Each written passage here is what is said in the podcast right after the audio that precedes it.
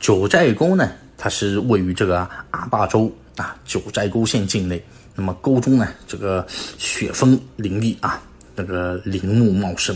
那么水池呢，也是那种五彩斑斓、晶莹剔透的。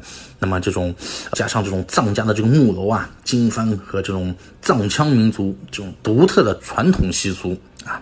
大家都称之为是美丽的童话世界。那么九寨沟主体的话呢，它其实成为一个 Y 字形的，由这个树正沟啊、日泽沟和这个呃泽茶沟啊这三条沟组成的。总长呢差不多是在五十多公里吧。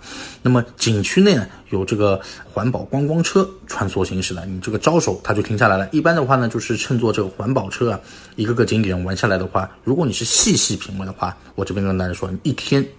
这个时间绝对是不够的啊！景区推出这种淡季两次性进沟啊，肯定是要大家就是不容错过的。去九寨沟肯定是选择玩两天，两次进沟一天，嗯，没什么。你这个玩就是走马观花了，根本就根本就不够这个时间，对吧？那咱们现在简单的去了解一下九寨沟。哎，说到这边的话，给大家讲个故事吧。咱们先说说这个九寨沟的这个由来啊。咱们相传啊，这个主管这个草木万物的这样一个地神啊，又称这个。大山之神啊，他这个叫比央朵明示巴，哎，这个名字挺绕口的。比央朵明示巴啊，他呢有九个美丽善良的女儿，不仅呢冰雪聪明，而且呢也是非常惹人喜爱的，而且呢是有着这种很超强的这样一个本领。那后来的话呢，有一个叫做这个蛇魔啊啊，他呢就是将这个十二座大雪峰啊。变得就是非常乌烟瘴气啊，反正毒死了很多的生命。那么九个姑娘呢，在这个金刚降魔神啊，他这个这个叫什么呢？叫那个呃雍中萨玛的这样帮助下啊，战胜了这个蛇魔渣。那然后呢，就是善良的九个姑娘呢，就决定留下来，哎，我们要帮助这里的人们重新重建家园。然后呢，就分别与九个藏族的小伙子结了婚，慢慢的就形成了九个部落啊啊，分居在这个九个这个藏寨之中。那大家呢？团结如一家，后来呢，人们就把这个九部落慢慢慢慢的就变成了这个叫做九寨沟啊，这也是一个传说。那么另外呢，有很多朋友其实一直都是很关心的一点，对吧？就是我要去九寨沟的话，到底什么时候去啊才是最好的？啊，有时候呢，大家就会听到别人就说了啊，我们去九寨沟一年四季去都是很好的，就绝好的，好的不得了，四季去只有优点，就没有什么缺点。这我跟你说，其实任何事物啊。都会有缺点的，别听他们乱说，对吧？虽然九寨沟属于那种景色超一流的地方啊，但是如果说对于这种非常挑剔的，啊，叫朋友们来说的话，他总是希望能够找到一个最佳的时间去那里啊。那么，到底什么时候去九寨沟才是最好的呢？首先，你大家要了解一点是什么？你们所说的这个最好指的是什么？到底是指景色好，还是价格便宜呢？还是说那边的人要少一点？但以上不可能都要满足的啊，或者说景色好，价格贵，人多，或者景色差，对吧？人少，但是价格便宜，这个就是要看什么？就看大家愿意放弃哪一些啊？你既要景色最好，还要价格最优惠，还有游客最少，这就好比什么呢？这就好比你比如说你要到北京二环以内，你要买一套八百元一平方米的这样一个别墅，可能吗？愿望是很美好的，但是这不可能的事情，对吧？所以说我这边呢就简单的给大家总结一下。好吧，那如果说啊，从一年当中我们来划分的话，比如说一到三月份的时候，这个时候呢，其实是属于淡季。它优点是什么呢？优点就是人那个时候呢不会很多，而且景区呢相对来说是比较安静的。那么九寨沟的门票呢也是执行这种淡季价格的啊，淡季门票。那么缺点是什么呢？缺点就是那边就会比较冷，那么有的一些树叶啊其实是枯萎的，景色相对来说就会差一些了。那么春节期间的话，临近春节期间的时候呢，人就会多一些，那么价格就会抬上去了。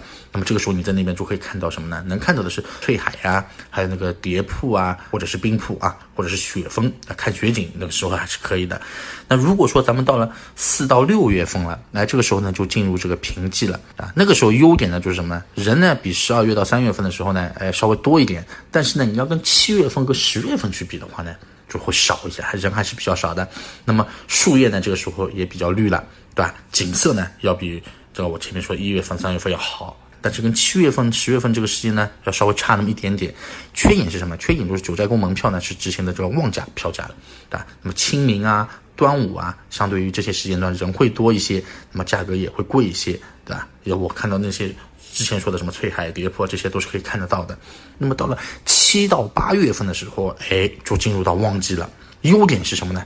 景色肯定是很好的，而且水量大。但是呢，就差那么一点点什么，没有红叶。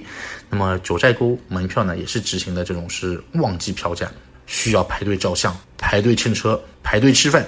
这个是相对来说人会比较多一些了吧？那么九月份的时候呢，也是旺季啊。这个优点是什么？景色很好。缺点呢是什么呢？就是那些想避开国庆的这些游客，他们会提前来的。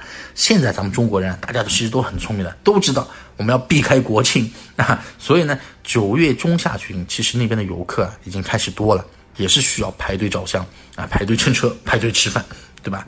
那么到了国庆期间了，十月份了，这个就是最旺季啊，旺中之旺啊，我们简称旺旺。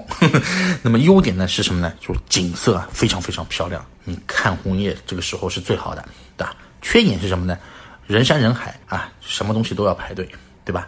那么适合只有国庆有时间的客人啊，你这个时候就出来的时候呢，心态一定要放轻松，不要去挑剔价格、游玩质量。因为你挑剔也是徒劳的，你也知道中国的这种景点什么呢？包括现在境外又去不了，所有的客人都是集中在这个国内的景点去游玩，对吧？你能看到的是什么？